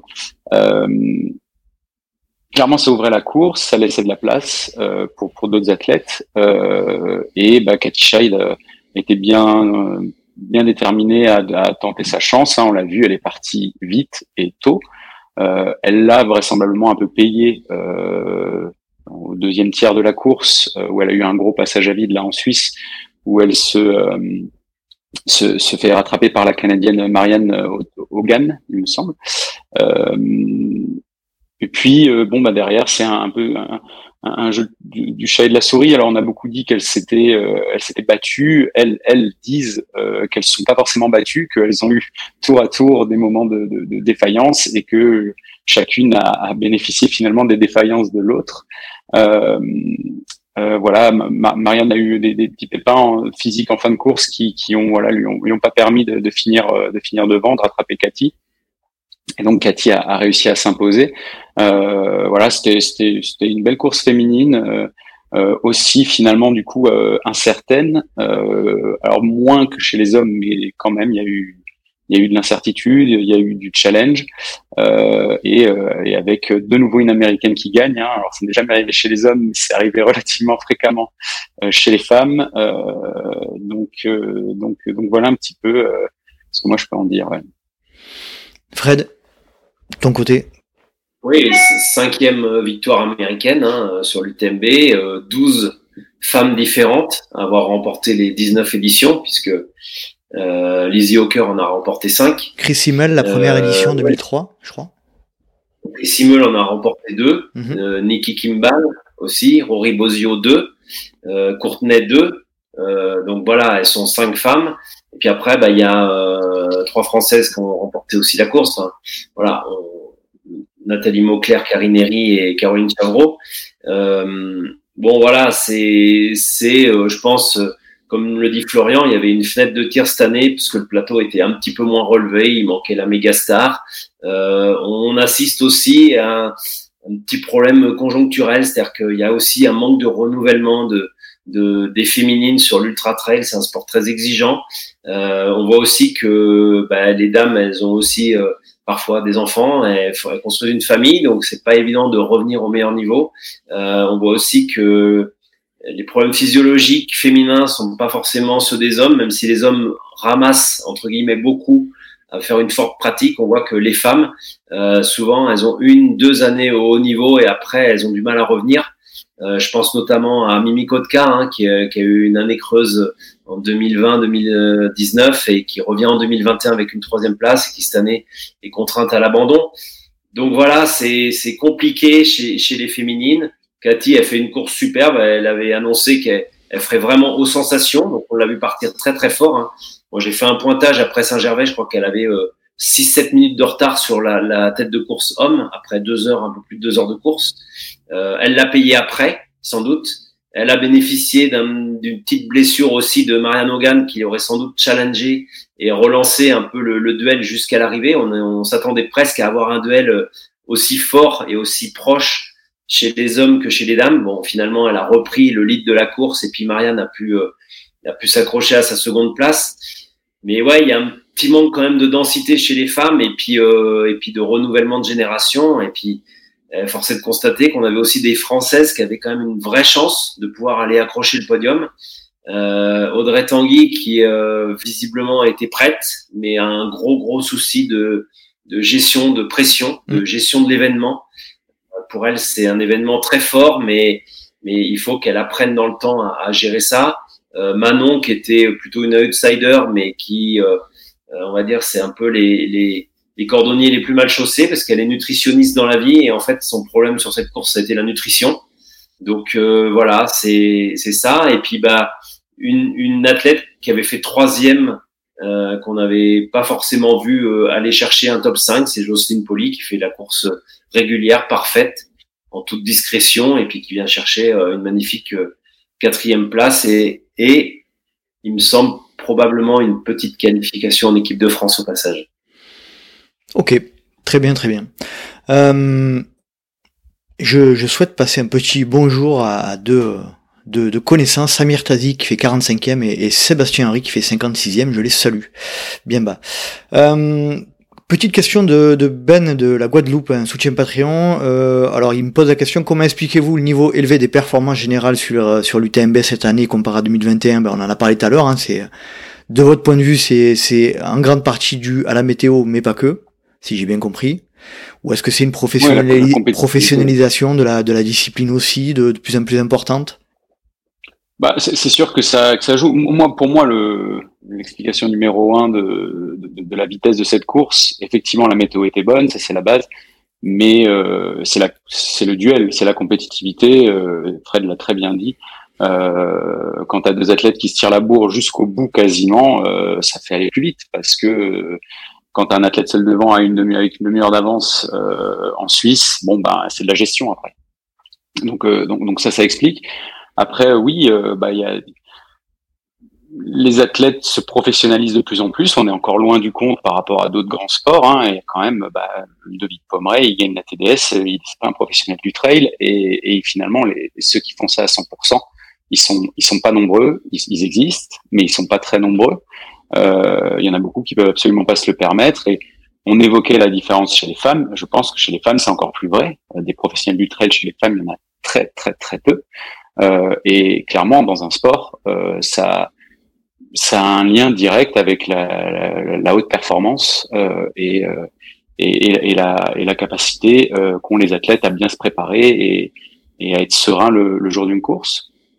Donc euh, voilà, la professionnalisation dans le trail, elle est souvent vue comme euh comme euh, comme quelque chose qu'il faut absolument éviter, comme comme un facteur de problème, quelque chose qui va apporter du dopage, etc., qui va qui va salir un peu l'image du sport. ça, ça va, ça c'est pas, un, ça peut emmener certains aspects comme de, de, de, ce style, mais ça ça va aussi permettre aux athlètes de, de préparer plus sereinement et d'arrêter de jongler entre euh, une carrière euh, sportive, une carrière professionnelle, euh, et ça, ça peut surtout les les tranquilliser et leur permettre vraiment de se concentrer sur sur ce qu'ils savent, sur ce qu'ils ont envie de faire. Quoi. Très bien. Euh, J'aimerais élargir un petit peu, alors pour terminer avec euh, avec cet entretien entre nous trois, euh, le, le, débat, le sujet sur euh, plutôt l'aspect UTMB événement hein, et, et, le replacer dans un contexte UTMB World Series, qui est le qui est le nouveau format de circuit de, de l'UTMB. De votre point de vue, donc là c'était, on est d'accord que c'était la dernière année où on n'était pas dans le cadre de, du, du, enfin où on n'était pas encore dans le cadre de l'UTMB World Series avec les systèmes des running stones, des finales, etc. Euh, de votre point de vue, là, cette année 2022, déjà, est-ce que ça a été un succès médiatique et est-ce qu'on va droit vers une, euh, vers une réussite de ce nouveau euh, format de, circuit? Bah, euh, Réussite médiatique, en tout cas, de, notre côté, et je laisserai Fred parler pour, pour ces supports, c'est une évidence. Comme je le disais, on a eu 40% de plus d'audience que l'année dernière, alors que c'était déjà une belle affiche l'année dernière. Euh, on a on a la chaîne a diffusé l'événement, euh, le journal en a parlé, euh, et on a un, total de, de, pages vues sur l'intégration, sur, on va dire l'univers UTMB cette année qui, qui, dépasse largement le million. du coup, oui, c'est un succès médiatique. moi, l'autre chose qui m'a frappé, c'est la course aux marques, la course des marques vers toujours plus d'activation et de visibilité et d'activation sur, sur, sur cette, sur cette semaine-là. Euh, voilà, il y a, y, y a, ça aussi. Alors Fred a un recul beaucoup plus important que moi là-dessus, mais même moi, hein, mon échelle de cette année, on va dire, d'observation, je vois des énormes différences. Et cette année, ça a vraiment passé encore un cap. Euh, le changement de partenaire titre euh, a, y a contribué. Euh, le rachat d'une partie par le groupe par, le groupe Ironman euh, a certainement aussi joué. Hein. Euh, il y, y, avait des changements dans la gestion marketing de l'événement qui, sans doute, pour connaître aussi un petit peu l'univers Ironman, euh, est, est, est, en lien avec euh, avec ça. Donc euh, oui, on est sur du toujours plus de, de marketing à l'UTMB. Euh, Est-ce que, alors encore une fois, il n'y a pas de jugement. Euh, il y a des gens à qui ça convient bien. Il y a, on, voyait des longues files d'attente hein, aux, aux, caisses des, des, des, des shops de, de merchandising. donc, et puis des, des coureurs. Voilà, il y a eu il euh, y, a eu une activation un peu particulière à Notre-Dame de la Gorge, là au tiers de la course, où il y avait une allée de lumière ça, euh, qui s'enfonçait, euh, qui s'enfonçait vers la nuit, qui, pour ceux qui ont connu l'endroit il y a encore quelques années, était un petit peu, on va dire, singulier. Euh, certains certains l'ont appelé le Tomorrowland by UTMB. Voilà, ça faisait un petit peu parc d'attraction. Il y avait une musique de jeux vidéo, il y avait un drone qui volait, qui faisait des images tout le temps. C'était un peu particulier. Euh, mais euh, force est de constater que les athlètes, la plupart des athlètes qui, qui, rentraient dans ce tunnel de lumière, ils avaient le sourire. Euh, donc, euh, il y a, voilà, encore une fois, il y a du bon et du moins bien sur ces évolutions. Ce qui est sûr, c'est que ça change et que ça va vers du toujours plus de présence des marques et, et, et, de puissance marketing autour de cet événement. Fred, je suis curieux d'entendre ton point de vue sur cette édition 2022 et, et, l'arrivée vers le, nouveau circuit bah, De toute façon, l'UTMB 2022, c'est l'année des superlatifs. on était 450 accrédités, dont vous faisiez partie tous les deux, que ce soit des gens qui font des podcasts, des influenceurs, des, des, des blogueurs, des journalistes du monde entier. Donc l'an dernier, c'était 300 donc euh, voilà. Euh, alors on sait qu'il y a un effet Kylian Jornet, il y en a peut-être 50 qui sont venus que parce qu'il y avait Kylian. Euh, mais voilà, c'est l'année des superlatifs en termes de médias. comme le disait Florian, c'est à la fois en activation, mais moi j'irais même un cran plus loin. C'était sans doute l'année où il y avait le plus de responsables marketing, de responsables de développement, de responsables de chefs de projet, de toutes les marques qui étaient là, tous là. c'est sans doute la première fois où tous ces gens-là se retrouvaient à Chamonix. Donc c'est à la fois euh, la place forte de l'événement, mais aussi la place forte des rencontres. Il y avait plein de soirées dans plein d'endroits. C'était la première fois où je soupçonne même certains d'avoir une accréditation pour aller qu'aux soirées. Je n'ai pas vu beaucoup sur le terrain. Alors, on peut facilement faire que ça toute la semaine. Hein. Ouais. Il y en a peut-être qui, qui, qui, critiqueront, donc qui se dévoileront. Mais en tout cas, j'en ai vu beaucoup euh, plus. Euh, euh, sur euh, les soirées que que sur le terrain. Euh, voilà, il y avait euh, beaucoup de médias, beaucoup de sport, beaucoup de, de tout était plus plus cette année. Euh, Oka y est pour quelque chose, Ironman y est sans doute pour quelque chose. Kylian a fait évoluer le sport depuis 2014, il l'a boosté, il l'a fait connaître, il l'a médiatisé, il a il a créé sa marque Kylian Jornet autant que trail running. Euh, donc voilà, c'est pour moi c'est une année euh, incroyable. Euh, je pense qu'on a encore des années incroyables à vivre. On est loin du parapluie avec Catherine Poletti devant la poste. Ah, on est loin de. Alors moi, j'ai toujours mon parapluie. Euh, on est toujours là avec Catherine, c'est sûr. Mais euh, les deux barrières où il n'y avait pas une banderole dessus et la petite cabane où on se mettait dedans, euh, tout ça, ça a disparu voilà. Donc, euh, non, c'est une chouette évolution des, des 20 ans euh, qui seront fêtés l'an prochain, hein, les, les 20 ans de la course 2003-2023. Mais en attendant, c'est, euh, bah, moi, je trouve ça chouette pour le sport. Euh, c'est aussi chouette qu'une chaîne comme l'équipe euh, puisse s'y intéresser. J'espère qu'ils renouvelleront l'expérience là-dessus. Et puis euh, qu'on puisse le montrer au grand public et, puis en faire un, un événement, l'événement majeur de, de notre de notre passion quoi. Voilà. Je pense quand même que la retransmission euh, la retransmission sur la chaîne l'équipe qui est en, en, passant hein, une, une, chaîne publique euh, entre guillemets gratuite euh, qui euh, ça, ça, ça, va faire passer le sport aussi petit à petit dans un autre monde quoi. Bien sûr, bah il y a enfin je sais pas si ça va faire passer le sport dans un autre monde, faut faut, faut, faut en tous les cas, il euh, y, a, le, fait qu'une chaîne comme la chaîne de l'équipe euh, prenne autant de temps de, de, de, prenne autant de temps de leur antenne pour passer notre sport euh, prouve que euh, il y a un réel intérêt. Ils font pas ça par hasard. et c'est qu'ils ont observé depuis maintenant une demi décennie l'évolution, la montée vertigineuse des audiences sur nos supports sur ces questions-là. Euh, voilà, aujourd'hui, le trail, c'est le sport numéro un des sports outdoor dans l'équipe. Euh, et pour compléter ce que disait Fred sur l'événement UTMB, moi, moi qui ai eu la chance d'aller sur plein d'autres événements de l'outdoor ces, ces sept dernières années, je ne vois rien de comparable aujourd'hui dans l'outdoor à ce qu'est l'UTMB. Euh, je suis allé sur des étapes de la WSL en surf, sur des étapes du Freeride World Tour. Même un Ironman euh, Sur des championnats du monde d'escalade, dans des Ironman. Euh, non, parce que Enfin, je suis jamais à la Kona, donc euh, je peux pas, je vais pas comparer ce qui est pas, ce que je ne sais pas comparer.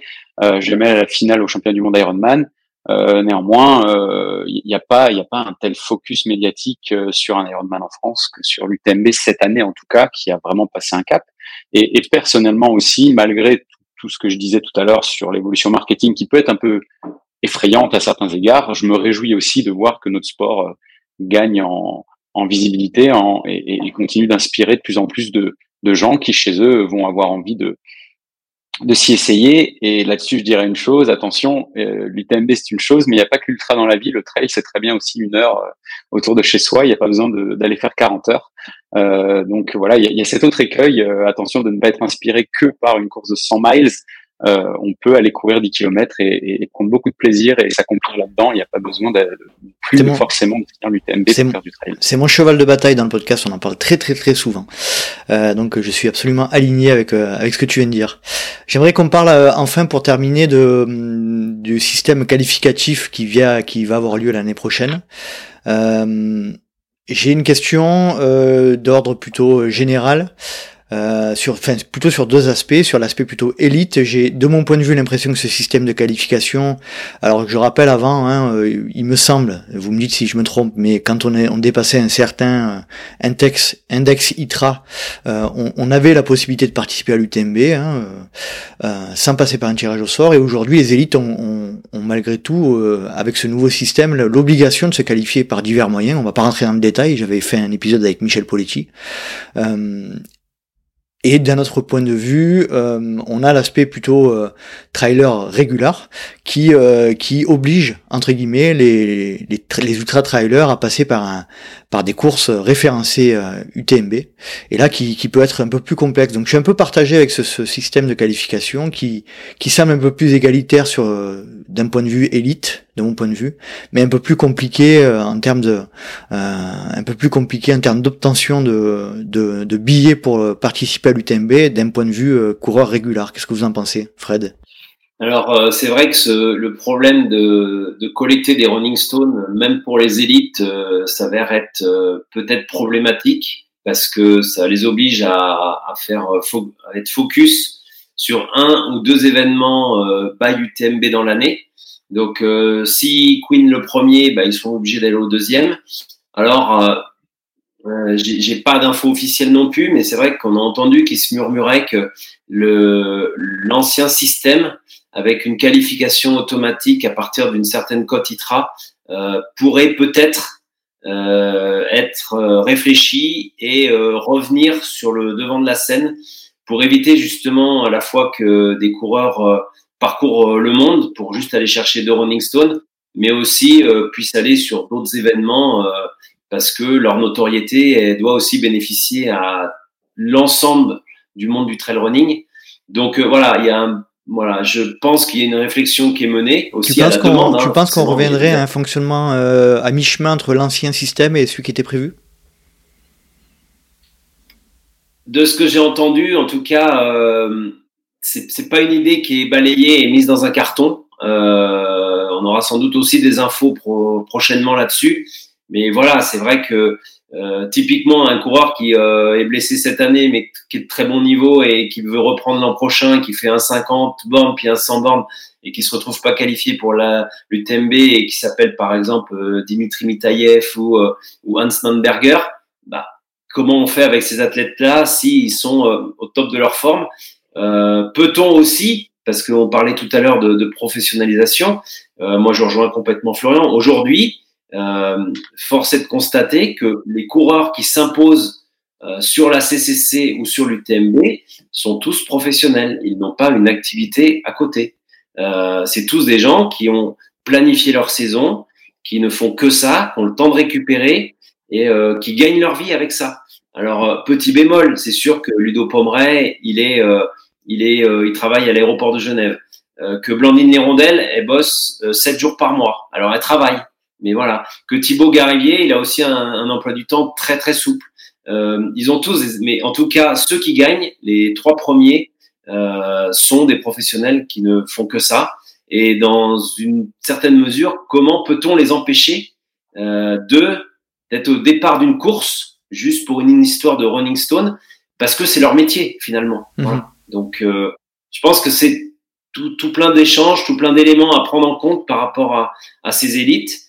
Et puis bah, pour le reste, on va dire pour le couleur, le coureur régulier, euh, c'est vrai que se pose la question d'aller faire des courses, euh, alors euh, par, euh, on va dire par grande région du monde, c'est-à-dire la région Europe, la région Asie, la région Amérique, mais ça nécessite beaucoup de déplacements aussi. en termes de bilan carbone, là que l'avion c'est le pire, c'est vraiment le, le fléau. Donc euh, c'est vrai que l'autre jour, quand je me suis entretenu avec Kylian dans l'interview qu'on a diffusée, eh ben lui, il propose aussi qu'il y ait une réflexion de mener là-dessus pour qu'on essaye de concentrer les circuits au plus proche des bassins de population et que qu'on fasse pourquoi pas des qualifs par pays euh, ou par grande région plutôt que de voir euh, des Chinois aller faire euh, des courses en Patagonie et, des Européens aller faire des courses en, Thaïlande et, au Canada.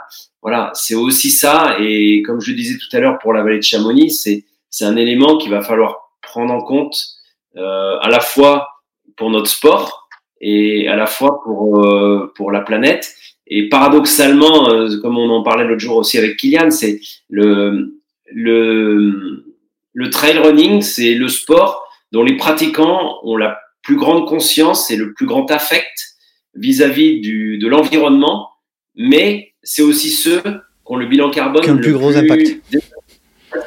Mm. Euh, parce que justement, ils sont obligés de voyager euh, beaucoup par rapport à d'autres sports ou, ou qui sont organisés en, en, bah, en, région, en interrégion, en national, en international après. C'est vrai que nous, bah, on revient aussi toujours à ce fameux débat de Golden Trail, de, de Skyrunning, de WMRA, de, de, de I2AF, de World Series, où en fait bah, tout est un peu mélangé.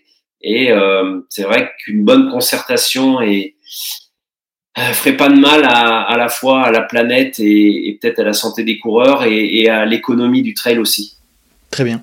Euh, Florian, pour terminer avec ton point de vue sur cet aspect. Ouais, euh, bah, sur, sur l'aspect environnemental, Fred a, a, dit tout ce qu'il fallait dire. Je, je, je, souscris pleinement à ça.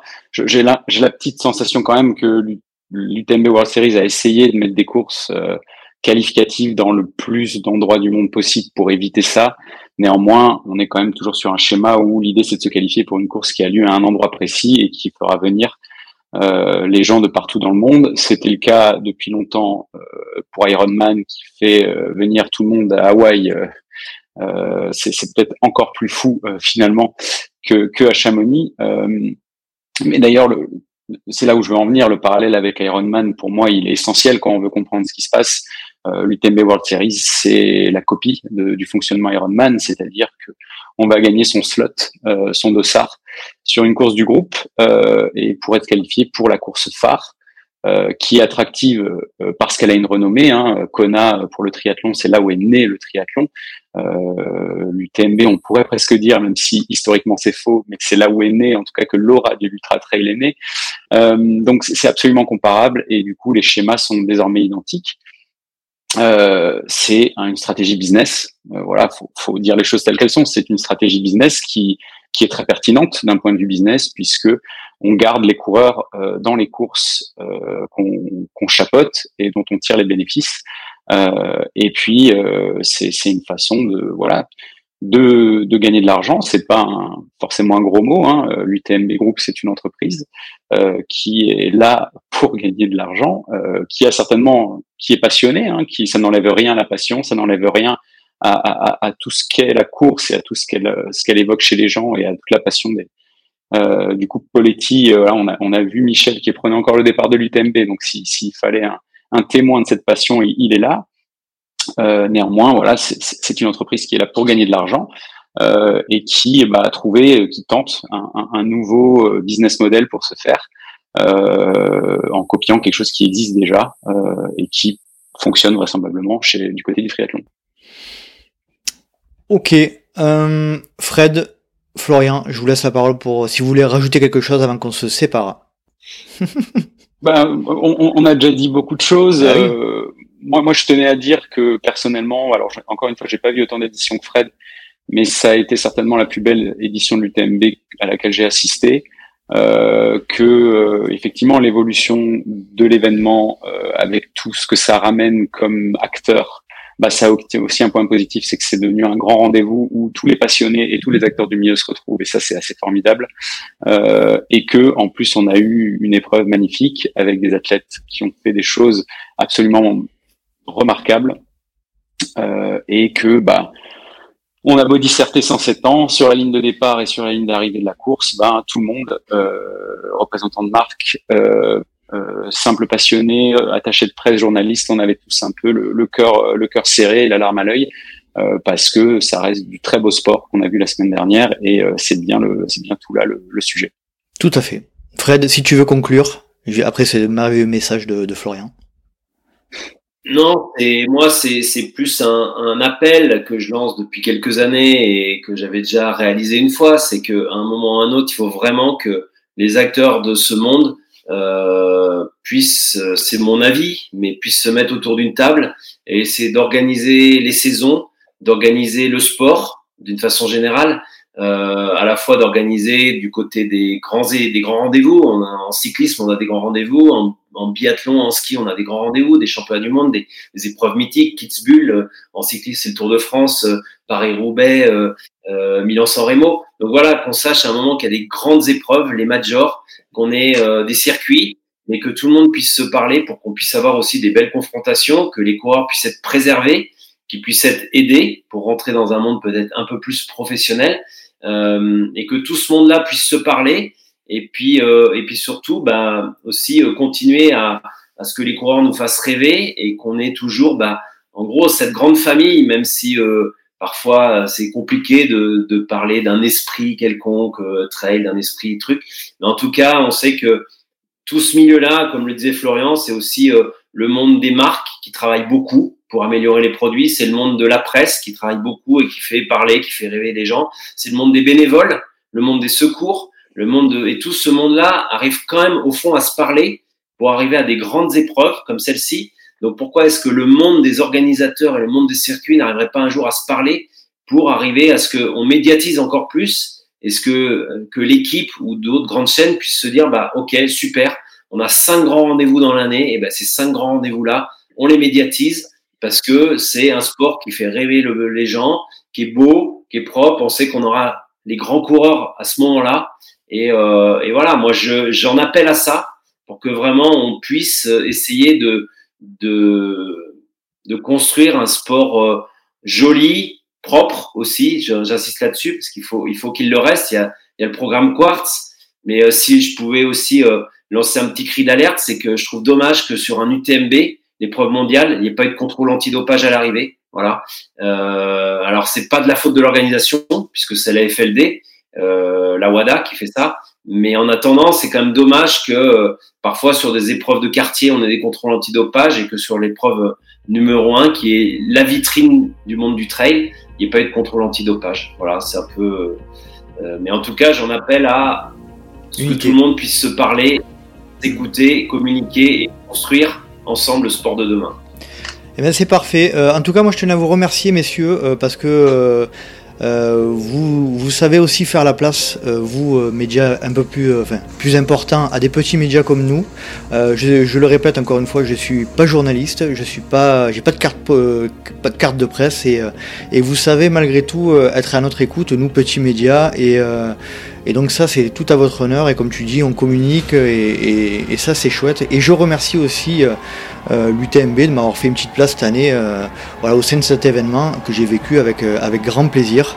Et puis, comme tu le disais, je, suis persuadé qu'il faut qu'on communique et il faut qu'on voilà, soit sincère et franc toutes et tous les uns avec les autres. Et puis ça, voilà, ça fera évoluer notre sport. Donc je vous remercie tous les deux particulièrement. Et ben merci à toi, Nico. Allez, je vous souhaite une bonne soirée et puis, euh, et puis euh, peut-être à l'année prochaine sur l'UTMB ou sur les Templiers ou sur la Maxi Race ou sur, sur d'autres événements en espérant vous croiser. Salut! Ciao.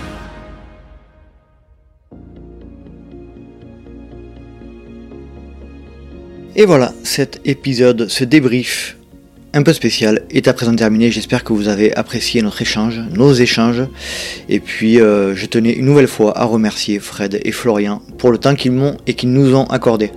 Si vous souhaitez rejoindre le Let's Try Podcast sur les réseaux sociaux, rien de plus simple, rendez-vous sur Facebook ou Instagram à Let's Try Podcast. Vous pouvez également me suivre personnellement sur Facebook Instagram ou LinkedIn, vous tapez Nicolas Guilleneuf ou Nico Guilleneuf. Vous pouvez également me suivre sur Strava. Et puis, euh, comme je l'ai dit et je le répète, si vous souhaitez donner un petit coup de main au podcast, eh bien n'hésitez pas à aller noter avec 5 étoiles sur Apple Podcast ou Spotify. Et puis surtout, surtout, parlez-en autour de vous, c'est ce qui fait grandir la communauté. Euh, et puis j'espère que nous serons de plus en plus nombreux euh, autour du LTP. J'espère vous retrouver pour un prochain numéro du Let's Try Podcast. Et d'ici là, n'oubliez pas, si vous pensez que c'est impossible, faites-le pour vous prouver que vous aviez tort. Salut, salut